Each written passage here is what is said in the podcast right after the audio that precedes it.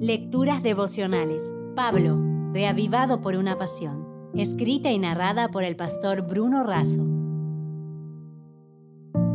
Hoy es 16 de septiembre. Lo mejor está por venir. En Primera de Tesalonicenses 4.1 leemos, Por lo demás, hermanos, os rogamos y exhortamos en el Señor Jesús que, de la manera que aprendisteis de nosotros como os conviene conduciros y agradar a Dios, así abundéis más y más. En el capítulo 4 de Primera de Tesalonicenses, el apóstol Pablo alienta a los cristianos de ese lugar a que sigan adelante en una vida verdaderamente piadosa y santa.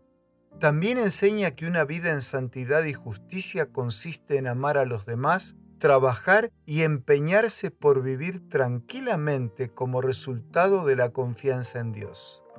Pablo expone cuál es la situación de los muertos en Cristo. Él comienza afirmando que, así como Cristo resucitó, de la misma manera quien muere creyendo en Él también resucitará. ¿Y cómo ocurrirá esto? Dios dará la orden, los ángeles tocarán la trompeta y después acontecerá el espectáculo de la resurrección. Los justos vivos y los resucitados esperarán a Cristo en las nubes del cielo. Será una escena impresionante. Esta promesa debe confortar nuestro corazón y darnos la certeza de que, para los fieles, la vida no termina en la muerte. Para los fieles, la muerte es solo una pausa, el sueño inconsciente de la muerte.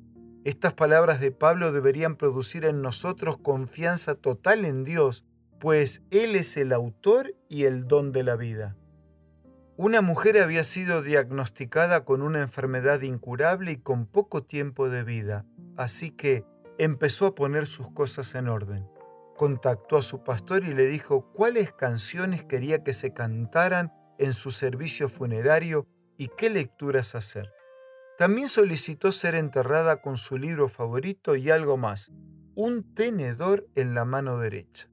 Sorprendido, el pastor exigió una respuesta ante tan extraño pedido.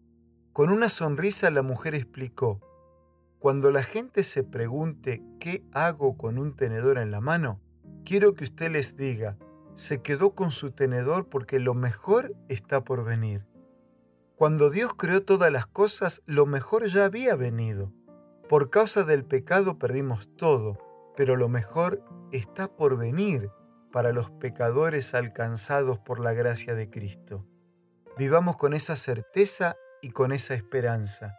En el regreso de Cristo, los justos vivos serán transformados los muertos en Cristo serán resucitados y todo será hecho nuevo, y nuevo para siempre. No lo dudes, hoy puede ser un gran día, pero lo mejor está por venir. Si desea obtener más materiales como este, ingrese a editorialaces.com.